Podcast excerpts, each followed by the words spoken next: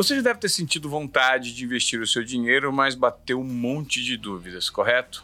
Então, calma, porque existe sim uma maneira de não deixar o seu dinheiro parado e fazer ele render. Com um pouquinho de conhecimento sobre o assunto e ajuda de quem entende, você pode começar a investir seu dinheiro sem ser um milionário, é, de uma forma que você gere uma renda.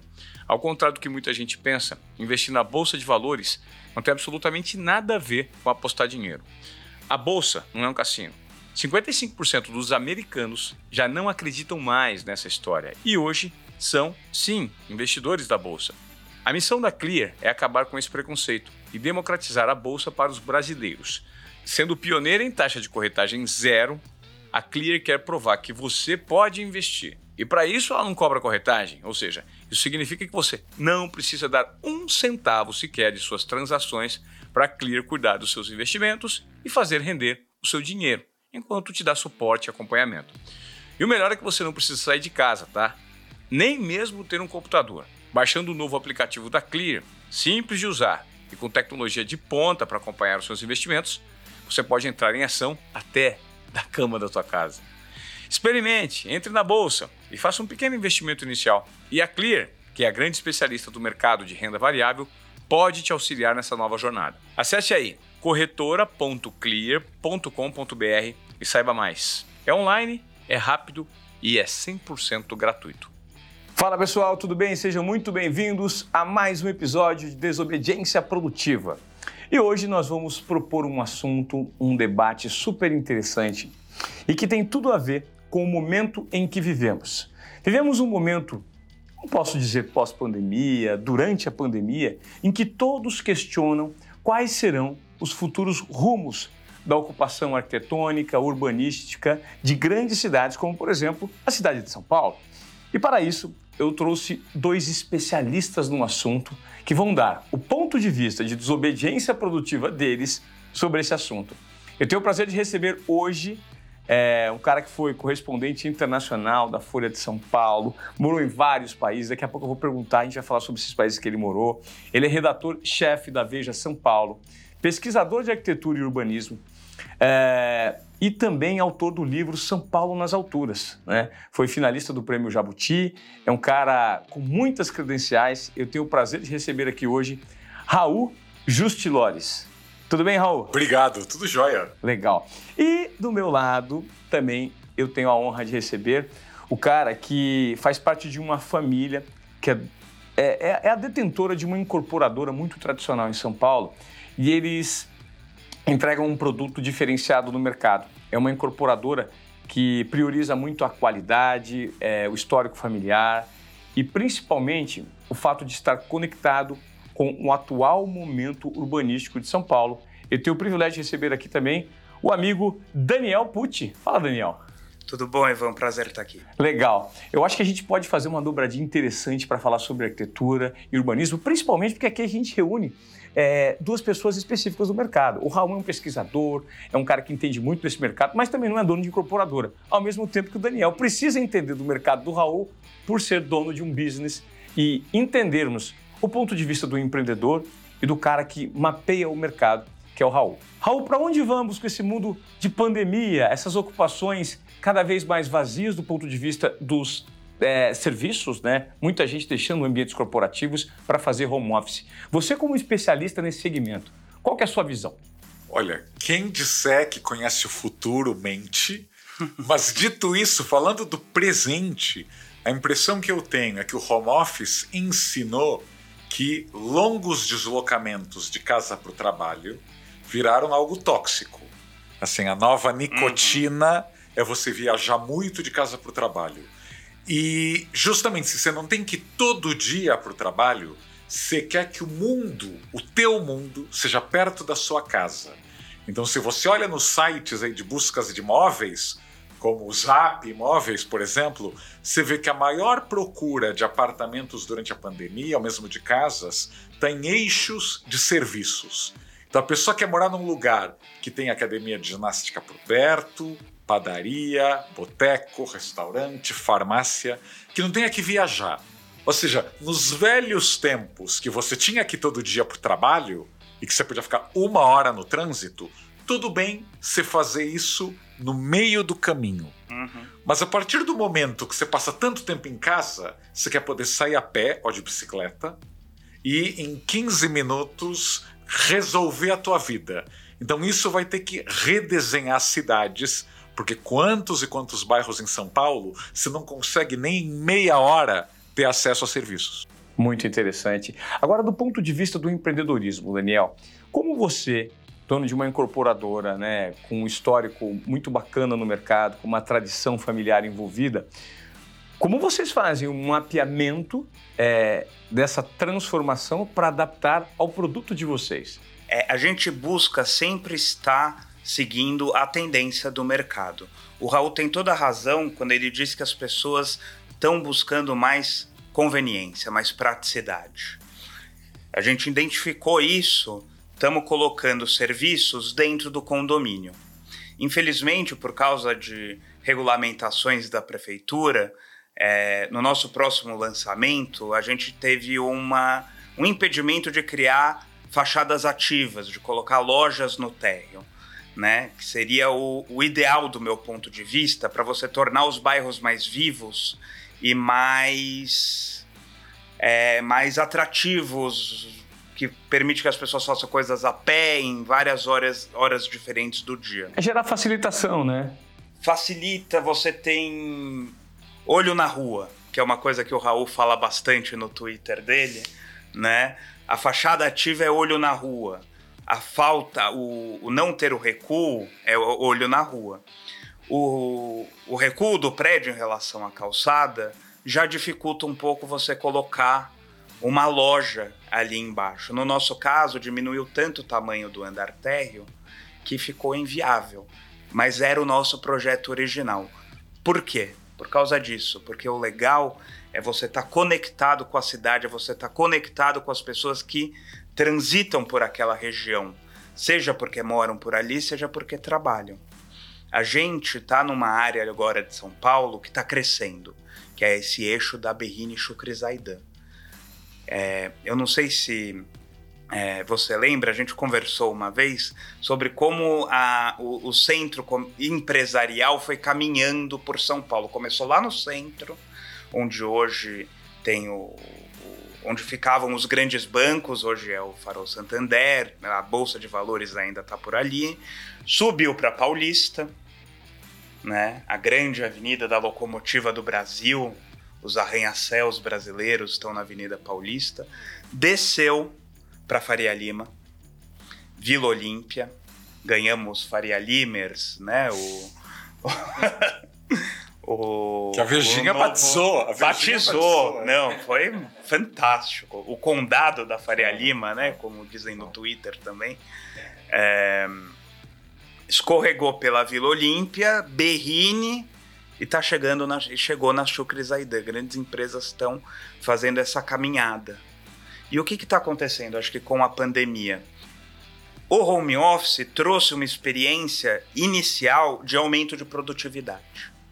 Porque a galera não passa mais tanto tempo no trânsito, consegue regular melhor os horários. Porém, perdeu-se a hora do cafezinho a hora da troca despretensiosa, não agendada, da troca rápida, do jogo rápido, criativo, do encontro entre as pessoas. Eu acredito que as empresas, elas podem até diminuir o tamanho, o metro quadrado que elas ocupam. Sair de cinco lajes para duas. Até porque precisa manter um certo distanciamento, acho que isso vai permanecer é, mas elas não vão deixar de promover esse encontro, porque seria uma perda muito grande de criatividade. Agora, para sair de cinco lajes para duas, talvez elas mudem de lugar na cidade. Talvez elas saiam do lugar onde elas estão agora, já estabelecidos, peguem um prédio mais novo, mais moderno, que atenda melhor às suas necessidades num espaço um pouco menor. A gente está indo atrás dessa tendência. Tem muitas empresas assim se instalando ali na Shukrizaidan, na Berrine, que hoje, somadas a Shukrizaidan com a Berrine, tem quase tantos metros quadrados de escritórios e lajes corporativas quanto a Faria Lima e a Paulista somadas. Tem muita gente indo para lá. que, que a gente pensou? Pô, galera quer morar perto do trabalho. O que, que não tem lá? Apartamento. Residencial. Então vamos atender essa demanda do pessoal que trabalha lá e que vai pegar um patinete para ir para o trabalho. É, vai, vai ter um serviço de bike sharing de repente no condomínio, sabe? E com os serviços é, oferecidos dentro do próprio prédio. É, isso é mobilidade hoje em dia, né? Isso, morar está muito vinculado à mobilidade, né, Raul?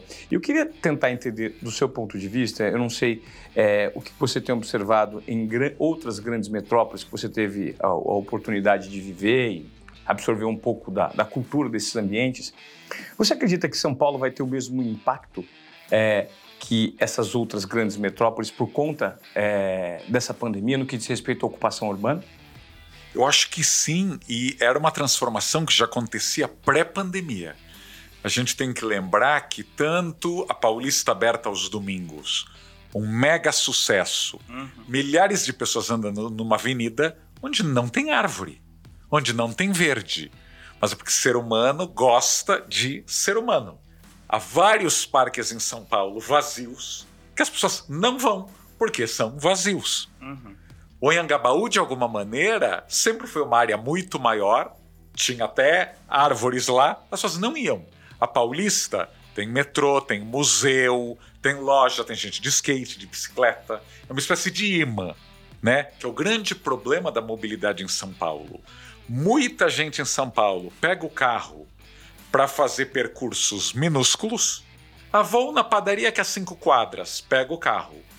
Vou na academia que está sete quadras. Em vez de se aquecer e caminhando, pega o carro. Por quê? Porque nesses cinco quarteirões, sete quarteirões, não há nada o que se vê.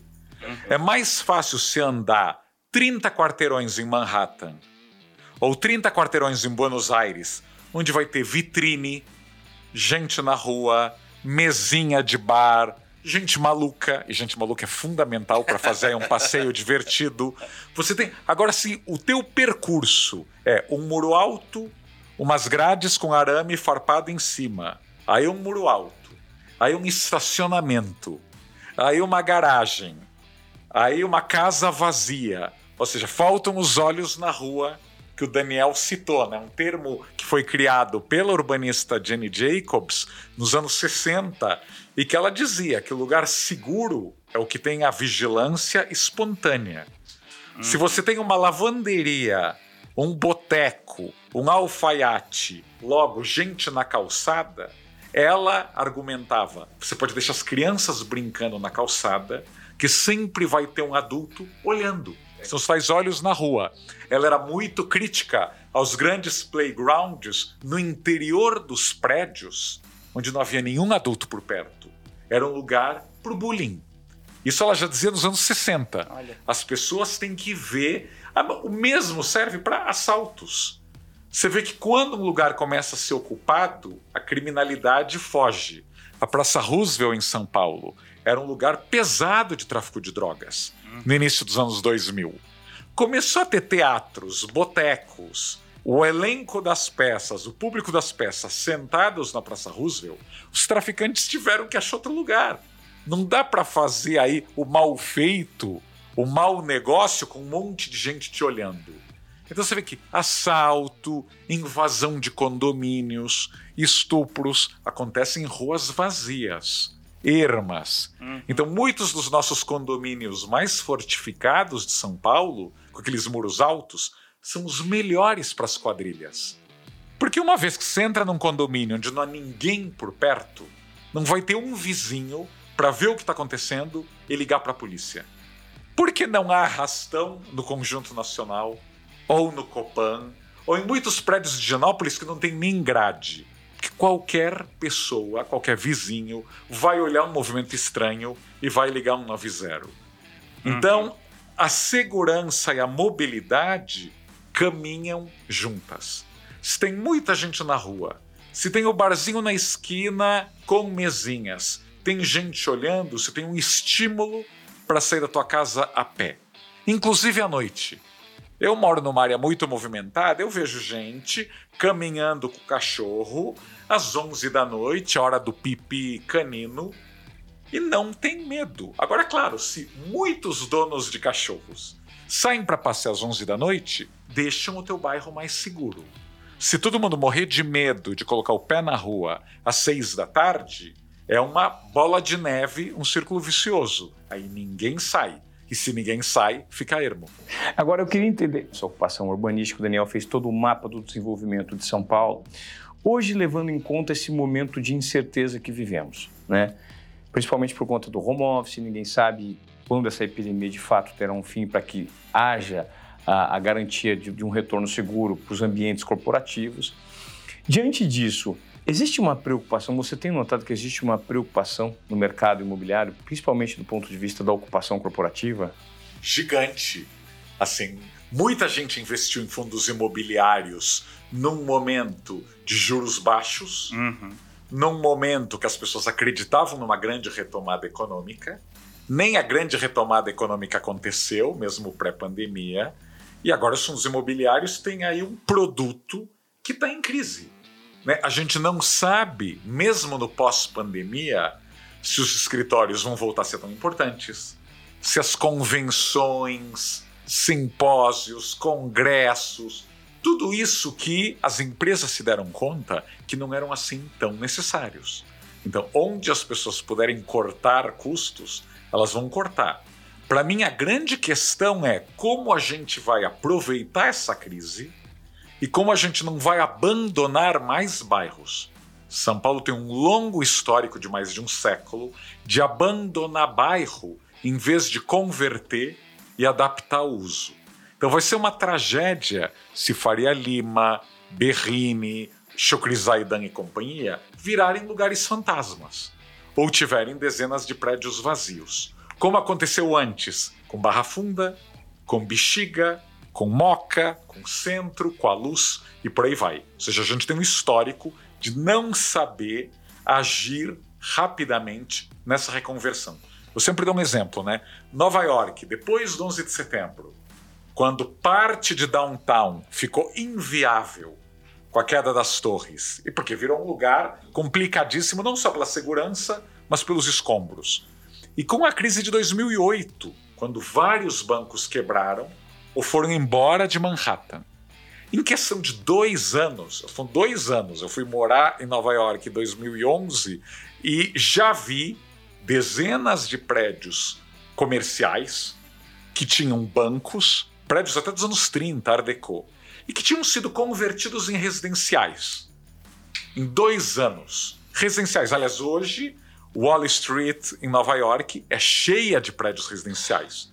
E esses prédios, ainda mais com pé direito alto, janelão, viraram ótimos para apartamentos, lofts, pessoas solteiras, jovens que não têm o menor problema em morar no sul da ilha. Aqui em São Paulo, com uma prefeitura lenta, com técnicos lentos, com uma leitura urbanística dos técnicos que ainda remete a Brasília. Eu sempre brinco, né? A gente ainda faz leis e interpreta leis como se a gente tivesse que viver em superquadras com um único uso, onde não pode ter comércio no térreo, em onde o automóvel é rei. Brasília. Uhum. Enquanto você pega Nova York e outras cidades, foram rápidas. Não, não vamos abandonar esse patrimônio construído com infraestrutura e começar algo do zero. No Brasil a gente ama começar algo do zero, né? Ah, isso aqui tá ruim, vamos fazer Alphaville. Não, Alphaville não virou um bairro espetacular, mas a gente abandonou áreas incríveis de São Paulo. Uhum. Nós temos que ser rápidos, porque senão a gente vai estar tá condenando áreas centrais da cidade a terem prédios e mais prédios vazios. E disso a gente conhece bem como fazer, né?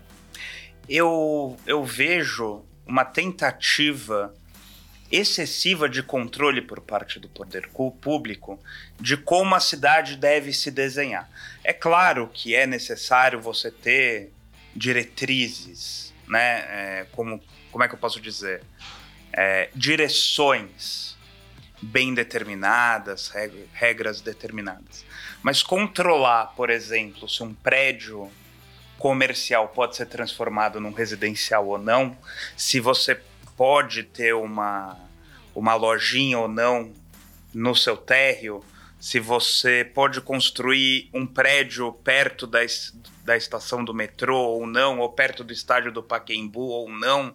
Não, porque aquela área é tombada, né? O Jardim Europa, o...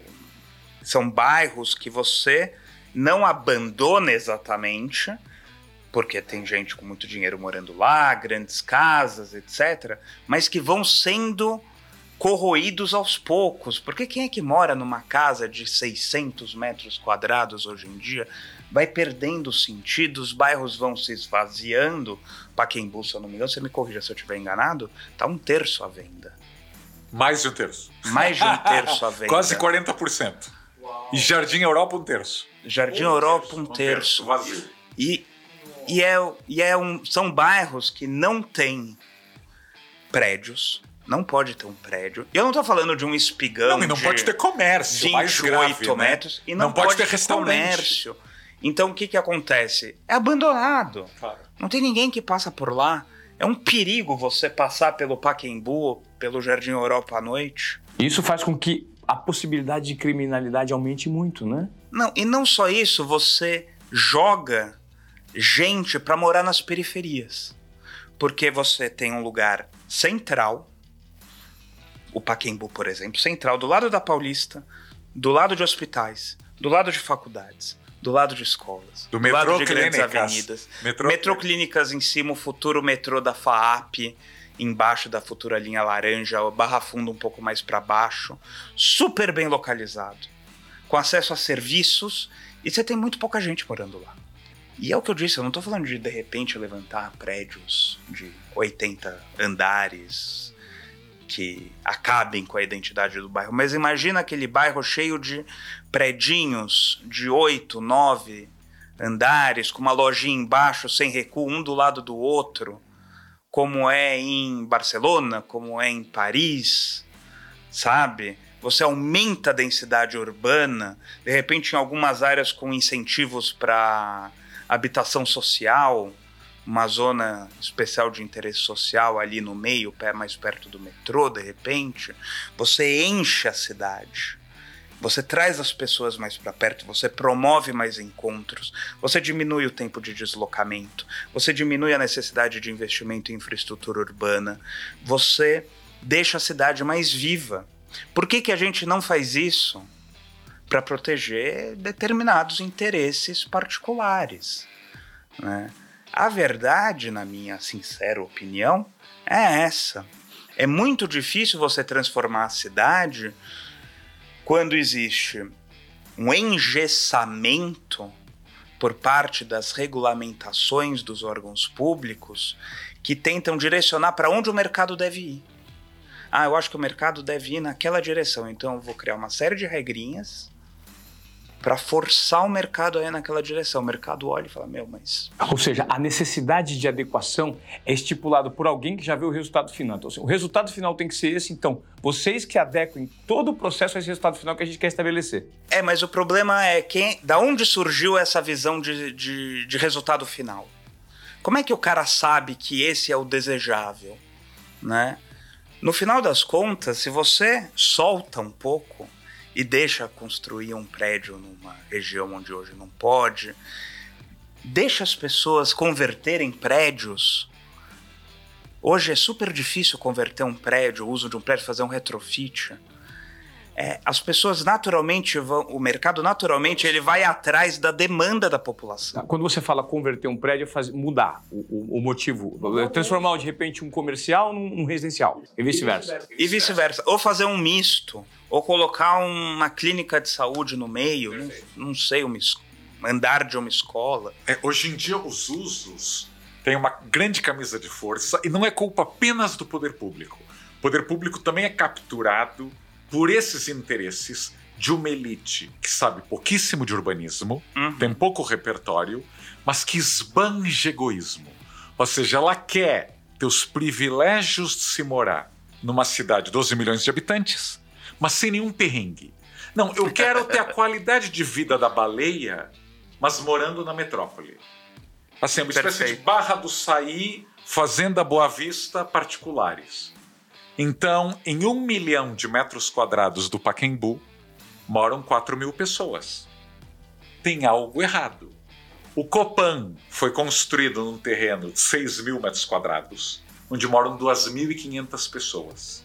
Então tem algo errado se cabem 300 Copans no Paquembu para apenas 4 mil pessoas. Uhum. O Ibirapuera é mais grave ainda, né? Sim. Em um, num raio de um quilômetro ao redor do Ibirapuera, moram 5 mil pessoas. Olha o Central Park. O Central é. Park tem 550 mil habitantes ao redor. E detalhe, e com o metrô na porta. Hum. Então o, Ibira- o Ibirapuera, por desenho, por leis, ele foi todo inviabilizado, é casinha, casinha, casinha, em quase todos os lados, e um dos lados é uma mini Brasília. Tem Assembleia Legislativa, Sim. com estacionamento enorme, tem o Museu de Arte Contemporânea, os militares têm lá, e pegaram uma parte enorme, o Círculo Militar, que é um clube social dos militares, fica ali num terreno da prefeitura sem pagar impostos. Tem ali terreno dado para o centro acadêmico da Faculdade Largo de São Francisco. Então você está falando, do lado do Ibirapuera não mora ninguém. É. Ou seja, é um parque onde a até a classe média só consegue ir aos finais de semana. Ou seja, é um parque exclusivo de segunda a sexta para uma população muito pequena que consegue chegar a pé, Sim. já que não tem metrô. O que me choca é que o que acontece no Ibirapuera acontece em todos os grandes parques de São Paulo. Se você olhar por fotos de drone, os arredores do Vila Lobos são de casas, Sim. os arredores da aclimação de casas. Quase todos os parques aqui tem uma espécie de lei da física. Você faz uma grande área verde e, como uma mágica, vira um lugar para poucos privilegiados. E vem um tombamento, vem Uhum. alguma lei super específica para impedir que os forasteiros cheguem. Isso. Aí é claro, se você empurra até a classe média para longe do centro, onde os pobres vão morar? Porque é um efeito cascata. Eu não estou falando né, a certa demagogia. Ah, mas se você permitir prédios na Avenida Brasil, o pobre não vai morar lá. É, mas se os imóveis novos não podem estar na Avenida Brasil, eles vão estar mais caros longe da Avenida Brasil. Hum. E aí a classe média vai estar mais longe ainda. E a classe média baixa, mais longe ainda. Né? É, uma, é, é- é o centrífugo e o centrípeto. Você vai empurrando, empurrando os mais pobres.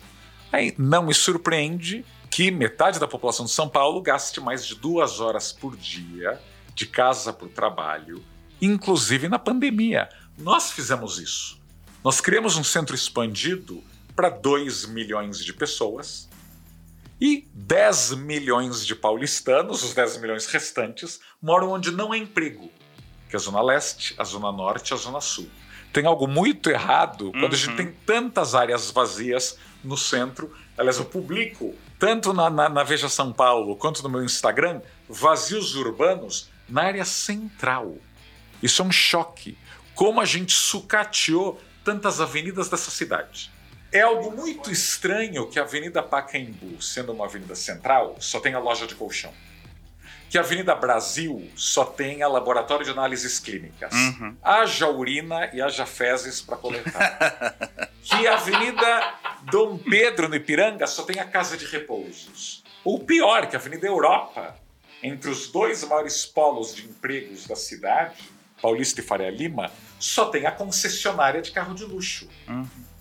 Não é por acaso.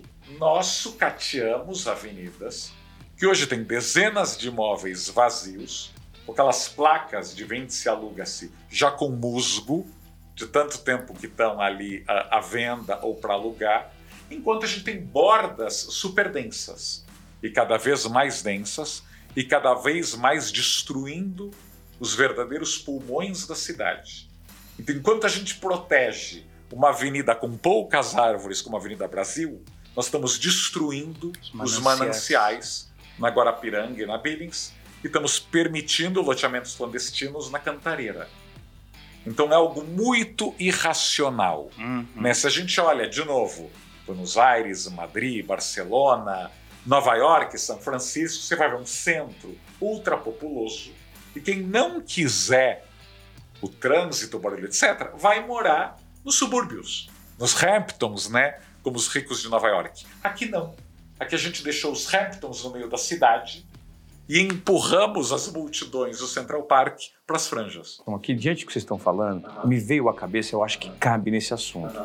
Veja, um time, um time de futebol como o Corinthians, com é, o, o, nível de popularidade que tem, não só em São Paulo, mas no Brasil. Né? A gente fala que o Corinthians é o segundo time do Brasil, Claro. é porque, de fato, o Flamengo tem muitos torcedores que levam o Flamengo como segundo time. Mas a cidade mais importante da América Latina, que é São Paulo, é, que tem o time principal, que é o Corinthians, a minha provocação é: por que não, em vez de construir um elefante branco no extremo da cidade, você pega um estádio que sempre foi identificado como a casa do Corinthians e transforma aquele espaço por meio de uma concessão num estádio boutique que você proporciona uma experiência não só para o paulistano ou para o morador do estado de São Paulo, mas para o brasileiro e para o torcedor estrangeiro, com um museu, com uma experiência linkada ao futebol e que você dê vida para aquele espaço. Mas o que, que acontece? Parece que o gerenciamento foi totalmente ao contrário. Você pega e constrói um elefante branco num lugar com péssimo acesso, com um urbanismo mal, mal elaborado, e isso já foi feito. Então, é, a grosso modo, é, vocês acreditam que basicamente é esse o formato é, de tudo isso que a gente está discutindo? Olha, eu acho que um dos mitos brasileiros, mas um mito muito classista e muito segregacionista é não vamos deixar os mais pobres ou a classe média morarem nas áreas centrais. Vamos levar empregos para as bordas da cidade. Primeiro, como se governo levasse empregos, como se governo criasse empregos, ou pior, como se a Zona Franca de Manaus fosse um grande sucesso. Porque a Zona Franca de Manaus custa aos cofres públicos 25 bilhões de reais por ano e não transformaram Manaus numa cidade rica. Muito pelo contrário. Então, levar o Itaquerão para Itaquera, a promessa do legado da Copa é que ia surgir um bairro incrível ao redor do Itaquerão. Quando na verdade aquilo é um elefante branco. Ao redor está cheio de terrenos vazios, onde supostamente teria aí moradia social, comércio, indústria, tudo mais. Por quê? Porque o governo não sabe fazer isso. Ele não está nesse business. Eu não digo não só de mercado imobiliário, de criar negócios. Se fosse em Brasília, teria virado uma potência. Você constrói uma capital com muito dinheiro público e até hoje é um lugar para funcionários públicos. Não virou um polo industrial, um polo de economia criativa. Então, o que a gente precisa em São Paulo, mais do que nunca, é permitir que as pessoas morem onde já existem os empregos. Ou seja, ao redor da Paulista e da Faria Lima mora pouquíssima gente. Ao redor da Berrine e ao redor do Morumbi mora pouquíssima gente. Moema e Itaim tem 9 mil habitantes por quilômetro quadrado. 9 mil. A Recoleta, em Buenos Aires, tem 35 mil habitantes por quilômetro quadrado. O Eixample, em Barcelona, com todas aquelas obras do Gaudí, tem 36 mil habitantes por quilômetro quadraro. E o Upper West Side, em Nova York, tadinho, naquela área tão triste, tão feia de Nova York, tem 44 mil habitantes por quilômetro quadrado. Então, fazer espigões magrinhos, com um apartamento por andar, recuo dos quatro lados, nenhum comércio do térreo, já mostrou que é uma verticalização pouco densa.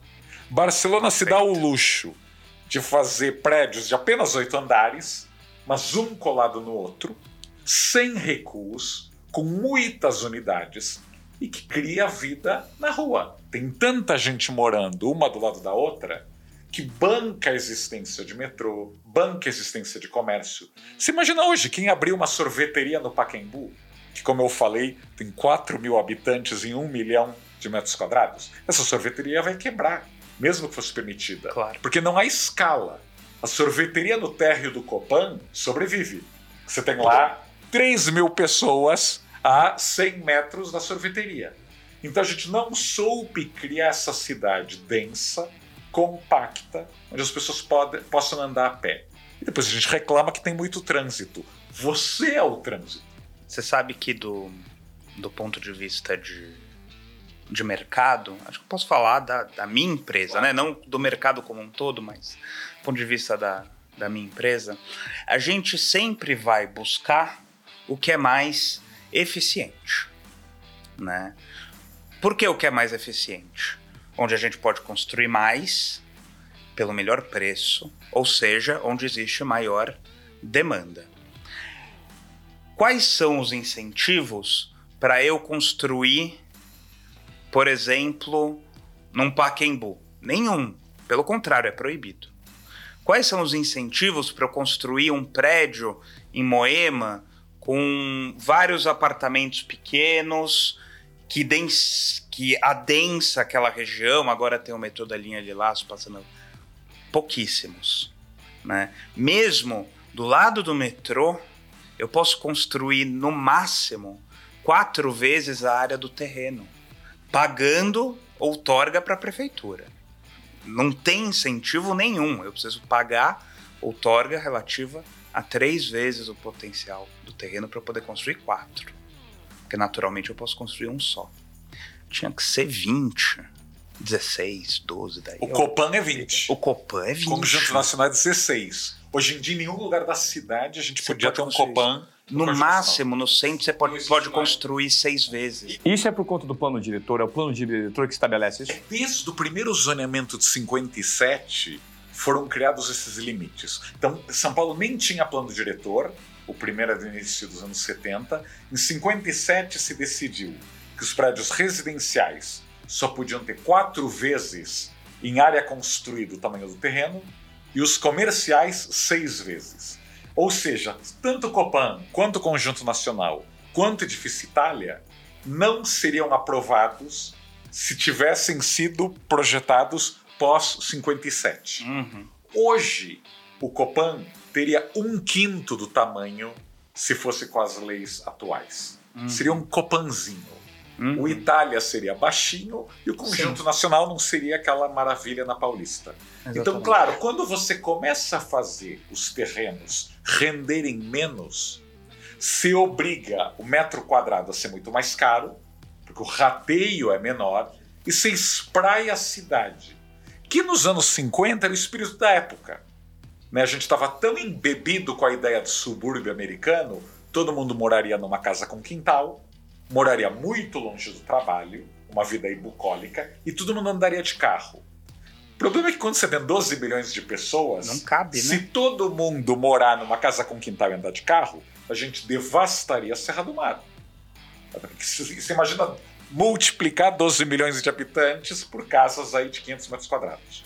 Agora, pior, pensa no planeta. E se a gente achar que esse modelo é o correto, que o Jardim Europa e o Pacaembu é que estão certos, e se a China e a Índia acharem que essa é uma boa ideia? Não, um bilhão de pessoas, cada uma tem que ter um carro na garagem e tem que morar numa casa. Acaba o planeta. Então não é mais uma questão de estilo de vida. Tudo bem, você tem direito de morar no interior, vai para Itu, Uhum. Jundiaí, e aí mora na tua casa com quintal. Agora, numa cidade de 12 milhões de pessoas, o efeito ambiental de tanto CO2 e de tanto espaço com asfalto é gigantesco. E o que eu tava só para complementar, você não precisa me incentivar a construir. Eu quero construir. Eu não preciso ganhar é, benefícios fiscais. Eu não preciso ter é, benesses governamentais para construir. Eu construo, é meu business, é o que eu quero fazer, né? Mas eu preciso ter mais liberdade para seguir o que o mercado está me pedindo. Hoje, o que, que o mercado está me pedindo? Ele está me pedindo moradia perto dos locais de trabalho. Nesses novos lugares de ocupação, né? Os, os que estão hit no mercado. Exato. Hoje a Chucre, Zaidan e a Berrini estão crescendo, então eu estou indo para lá. No começo, é, há anos atrás, quando a nossa empresa familiar começou, era Moema que estava bombando. A gente construiu vários prédios em Moema. A gente segue A gente vai para onde o mercado está apontando. O Extension Berrini hoje, que é o nosso próximo lançamento, ele está atendendo a uma demanda de mercado. Mas você quer saber? Ele podia ser mais é, conectado ainda com a cidade, com as pessoas, se houvessem menos restrições, menos amarras. Porque eu faria um prédio sem recuo, eu colocaria quatro, cinco, seis lojinhas lá embaixo, sabe? Eu permitiria é, mais gente morando naquele espaço, né? Eu não preciso de incentivo. Eu preciso que você me deixe um pouco mais livre, com um pouco mais de jogo de cintura, para eu seguir as pessoas. Super interessante. Agora, Raul, tudo bem, a gente discutiu esses vários problemas. Vocês veem luz no fim do túnel, levando em conta esse tipo de gestão, essa qualificação de gestão pública que nós temos no Brasil hoje, e também levando em conta o posicionamento crítico da média do povo brasileiro para escolher esses gestores? O que, que daria jeito para que a gente tivesse um movimento, como por exemplo aconteceu em Nova York lá atrás, e tivesse um posicionamento é, do ponto de vista técnico e não só político em questões de ocupação de espaço? Olha, eu sou muito otimista por causa de uma pressão cultural. Eu sou muito otimista por uma questão demográfica cultural. Eu sou menos otimista com o poder público, com a legislação e até com parte do mercado, do mercado imobiliário que ainda é excessivamente conservador e dá pouquíssima importância à arquitetura. Então, acho assim, para cada monstrão que é construído em São Paulo, se alimenta as pessoas que são contra qualquer prédio. Uhum. Porque quando o prédio é bom, quando o prédio melhora o bairro, as pessoas ficam felizes. Tá aí de novo o Conjunto Nacional que não me deixa mentir. Ele foi criado numa Avenida Paulista que só tinha palacete os vizinhos ricos e poderosos eram contra o conjunto nacional, porque ali era uma avenida para bem poucos, hum. com casas de mil, mil e quinhentos metros quadrados. E a partir do momento que o conjunto nacional foi inaugurado, com o Fazano no térreo, com os shows, depois com a Livraria Cultura, com o Cineastor, houve uma corrida dessa mesma elite ao Conjunto Nacional. Eles perceberam que o Conjunto Nacional estava valorizando o metro quadrado da avenida. Então todo mundo abraçou. Agora, quando vem esses condomínios horrendos, construídos pela cidade, com muros altíssimos, com uma arquitetura de quinta categoria, aquela massa corrida marrom que quer parecer pedra parisiense, ou espelhado azul e por aí vai, nem eu queria ter um espelhado azul refletindo o dia inteiro na minha casa. Então, quando o mercado imobiliário melhora um bairro, e há vários exemplos. A Avenida São Luís é uma das mais belas da cidade, tendo prédios altos sem recuos, um do lado do outro, enormes. E é uma avenida muito verde, com sombra e que conseguiu manter seu, seu status mesmo com décadas de decadência no centro. O mesmo pode se falar do Arouche, da Avenida Higienópolis, Santa Cecília e da própria Avenida Paulista. Então, quando você constrói um Pauliceia, um Três Marias, um Santo Honoré, ou mesmo, como a gente falou, Conjunto Nacional, você tem prédios que décadas depois envelhecem como vinhos. Então você uhum. mantém algo bom. Quando a arquitetura é muito ruim, e aí tem vários casos, Panambi e Morumbi são exemplos, os mais jovens fogem desses condomínios isolados, onde não tem um boteco na esquina, onde não tem um bar para encontrar os amigos, onde é impossível andar de bicicleta. Então, justamente esses jovens estão mudando a cara de São Paulo e precisam ser ouvidos pelo poder público e pelo mercado imobiliário. Quando a gente fez a capa do Santa Cecílias na Vejinha, logo depois da capa dos Faria Limers, a gente percebeu uma coisa. O jovem Santa Cecília, Santa Cecília está longe de ser um bairro barato, ele não nasceu ali, nos arredores do Minhocão ele nasceu num condomínio no Morumbi, ou no Panambi. Ele nasceu em Moema. Ele foi embora porque, primeiro, ele tem renda. Segundo, ele não vai ter um emprego das nove às cinco para o resto da vida. Ele não vai se casar cedo e nem vai ter filhos cedo. Ele vai ser uma espécie de nômade. Ele quer criar uma startup, ele quer encontrar com os amigos todo dia, até porque não tem mais aquela família doriana dos anos 80 que se reunia em casa de segunda a sexta assistindo Rock Santeiro e o Jornal Nacional.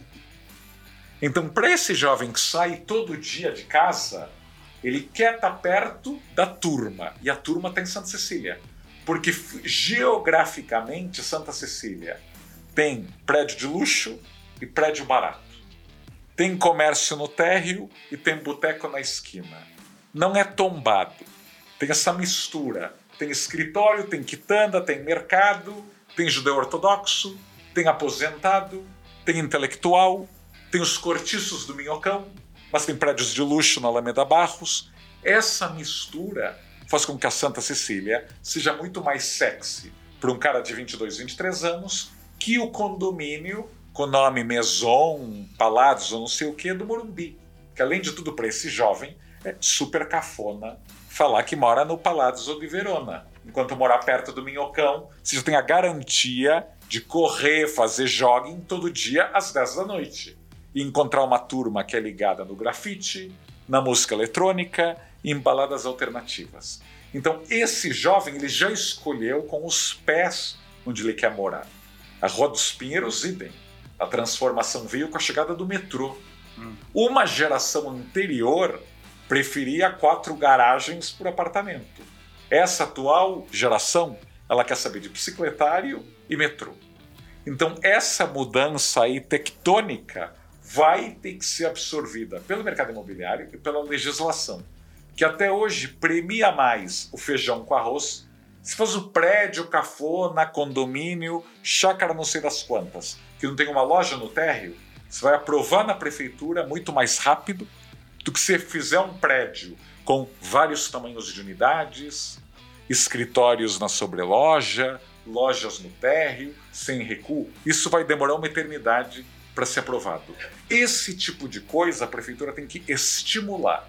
De novo, se a gente não aprendeu com o Copan, com o Conjunto Nacional, ou com a Galeria do Rock, a gente tem que lembrar que hoje, em São Paulo, seria impossível construir num terreno estreito, de rua a rua, um prédio com sete andares de lojas, sem caixilharia, em que todos os andares são abertos, com aquelas uhum. lajes recortadas e onduladas, que é um projeto brilhante.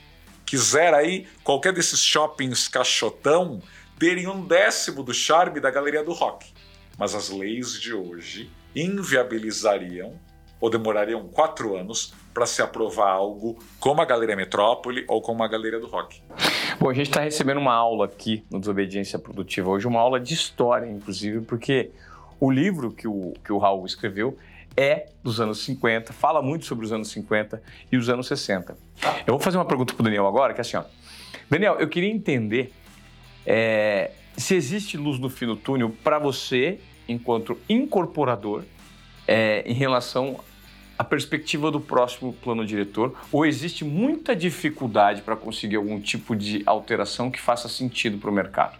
Eu acho sim que existe solução, e isso está passando muito pelo debate público, do qual, inclusive, o Raul é um grande ícone houve, nesse período de eleições, uma série de candidatos a vereador, principalmente, que defenderam mudanças no plano diretor, que abordaram esse assunto que trouxeram esse assunto para a pauta, porque é um assunto fundamental, importantíssimo para a cidade. É o que define se a gente vai viver numa cidade inundada ou não, se a gente vai viver numa cidade que tem muito trânsito ou não, se é numa cidade mais segura ou não, e a gente revê o plano diretor a cada 10 anos. Então, o fato desse dessa eleição, eu particularmente nunca tinha visto isso, mas o fato dessa eleição ter vindo tanto à tona discussões a respeito do plano diretor é um sinal de que a galera tá se ligando em como é importante ter regulamentações inteligentes e que permitam que você se adapte às realidades da cidade. A gente vê hoje prédios lindos abandonados no centro, sem uso, alguns invadidos, outros não, é, alguns inclusive de propriedade da prefeitura, como o, o Cine, como o Cine Marrocos, que simplesmente não podem, não conseguem serem renovados porque a regulamentação não permite. Então, existe luz no fim do túnel? Existe. Jogando através dos comunicadores, dos candidatos eleitos ou não, das plataformas de redes sociais, jogando esse debate sem demagogia, sem nada sonhador, sem prometer milagre, porque não existe, mas jogando esse debate a sério ao público, naturalmente, esse público faz pressão para que haja mudanças. Ano que vem vai ser importantíssimo que isso aconteça, porque a gente vai aprovar um novo plano diretor, a gente vai rever essas regras. Por que não permitir retrofit mais fáceis? Por que não transformar esses espaços vazios que o Raul comentou agora há pouco em moradia de diversas metragens, com loja, abertas, com, com passagens, com gentilezas urbanas, com serviços de compartilhamento? Por que não poder mudar o uso de um prédio abandonado, um prédio comercial ou voltado a escritórios que foi abandonado, por que não poder construir uma série de pequenos apartamentos ou grandes apartamentos? Porque, na minha opinião, a gente tem essa sanha de, de controlar as coisas, né? de controlar demais. Eu quero que seja exatamente nesse, nesse caminho, desse jeitinho. E no acho lindo, maravilhoso que tenha muita moradia mas não aqui do meu lado, pode ser ali do outro lado da cidade. Tá. Agora você do ponto de vista de empreendedor, quando você tem, por exemplo, é, um lançamento, como que você fez recentemente, quais são os padrões e requisitos que você tenta preencher para que faça sentido para o seu público hoje em dia, que é um público aí de 25, 30, 35 anos?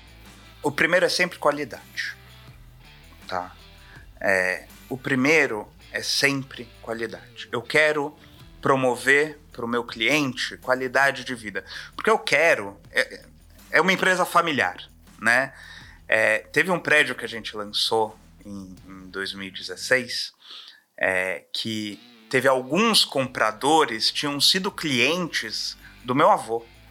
Nasceram em prédios que o meu avô construiu e se mudaram depois que cresceram para prédios que a gente estava construindo.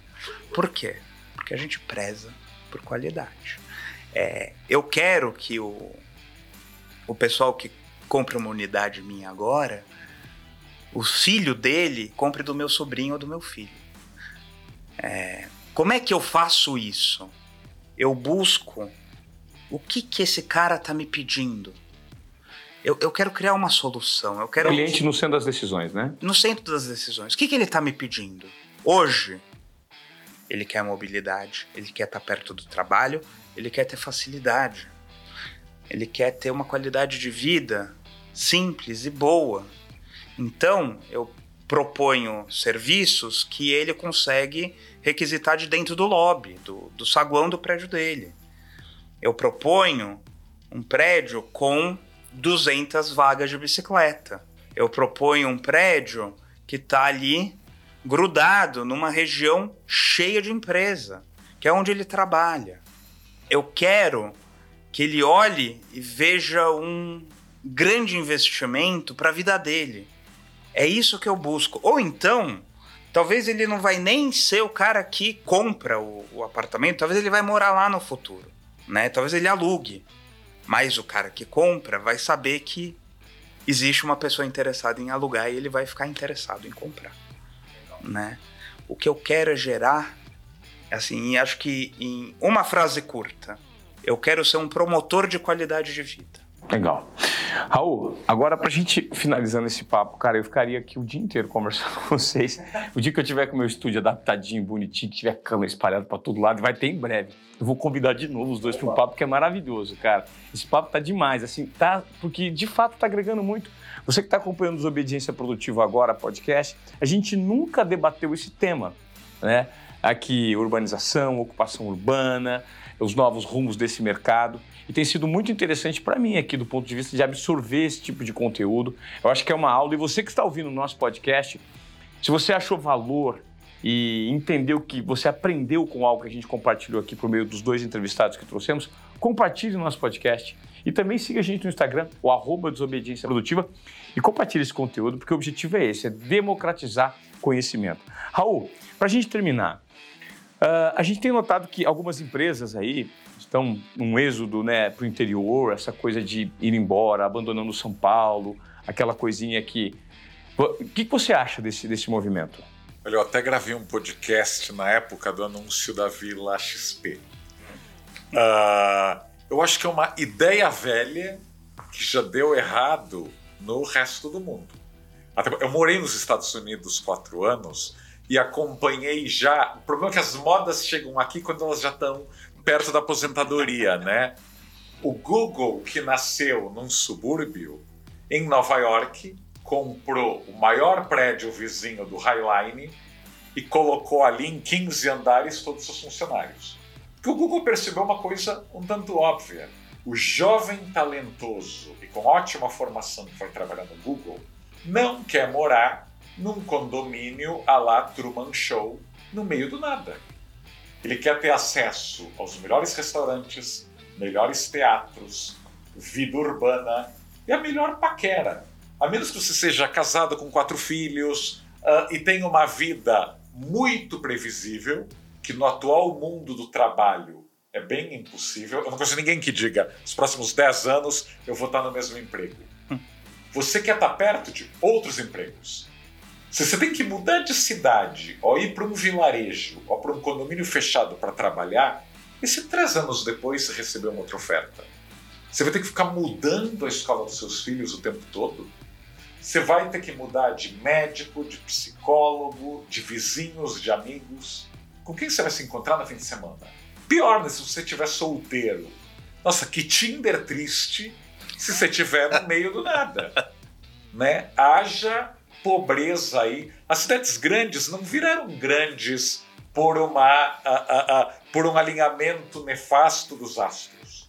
É porque a gente quer estar tá perto do frevo.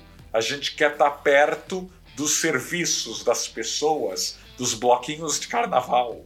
A gente quer estar perto das festas. Se fosse assim, Nova York, ou Londres, ou Hong Kong, ou Singapura, ou Tóquio, não seriam esses imãs até hoje. As pessoas vão lá por emprego, por estudos, por amizades, mas por essa vida social. Alguns poucos até querem e preferem morar na fazenda, na cidade pequena, e tomara que possam. Agora, essa ideia de dar costas, dar as costas para a cidade grande, achando que uma vida bucólica é mais qualidade de vida, eu me pergunto, que qualidade de vida a gente está conversando? Até porque uh, destruir áreas virgens, começar novas cidades do zero, não é exatamente um favor para o planeta. O nova-iorquino de Manhattan consome energia água e produz CO2, que é uma fração de quem mora na casa com árvore no quintal em Atlanta, ou em Dallas ou em Houston. Eu pergunto aqui ao ouvinte do podcast: você prefere passar férias em Nova York ou em Dallas, Houston, Charlotte, Fort Lauderdale e por aí vai? Nós também queremos ir aonde tem gente, aonde tem o que se fazer se você leva a tua empresa para um lugar onde não há nada o que se fazer, me pergunto que tipo de profissional vai te seguir nessa decisão. Raul, obrigado pela sua aula, cara. Eu acho que hoje a oportunidade que você nos, nos proporcionou aqui com esse conhecimento tão vanguardista e tão provocativo em relação a esse conteúdo que você tem tão bem. Foi um prazer receber você aqui, Daniel. Cara, prazer. Eu queria, que, inclusive, que você me falasse esse empreendimento que você, que você está lançando, é o Extension, né? Com a, que tipo de apartamento tem lá e como que as pessoas podem conhecer, enfim? É o Extension Berrini. São apartamentos de 38 ou 48 metros com diversas opções de planta. E para conhecer é só visitar o nosso site, extensionberrini.com.br, marcar uma visita e visitar os decorados. Legal. Construtora, quantos anos? A Gali, que é o nosso nome atualmente, tem cinco anos. Porém, é uma empresa familiar de, desde a década de 80. Antigamente se chamava Humaitá. Houve uma reorganização da sociedade e a gente, ao meu lado da família, criou a Galha a partir disso. Legal. Gostaria de te agradecer também, Daniel Pucci, por compartilhar o seu tempo aqui e seu ponto de vista sobre. Muito obrigado pelo espaço. É, o empreendedorismo que, que você atua hoje em dia os dois desobedientes produtivos, principalmente em relação à provocação que fizeram. Raul, mais uma vez, obrigado, cara. Imagina, eu que agradeço. Prazer. Foi ótimo. Valeu, Daniel. Obrigado.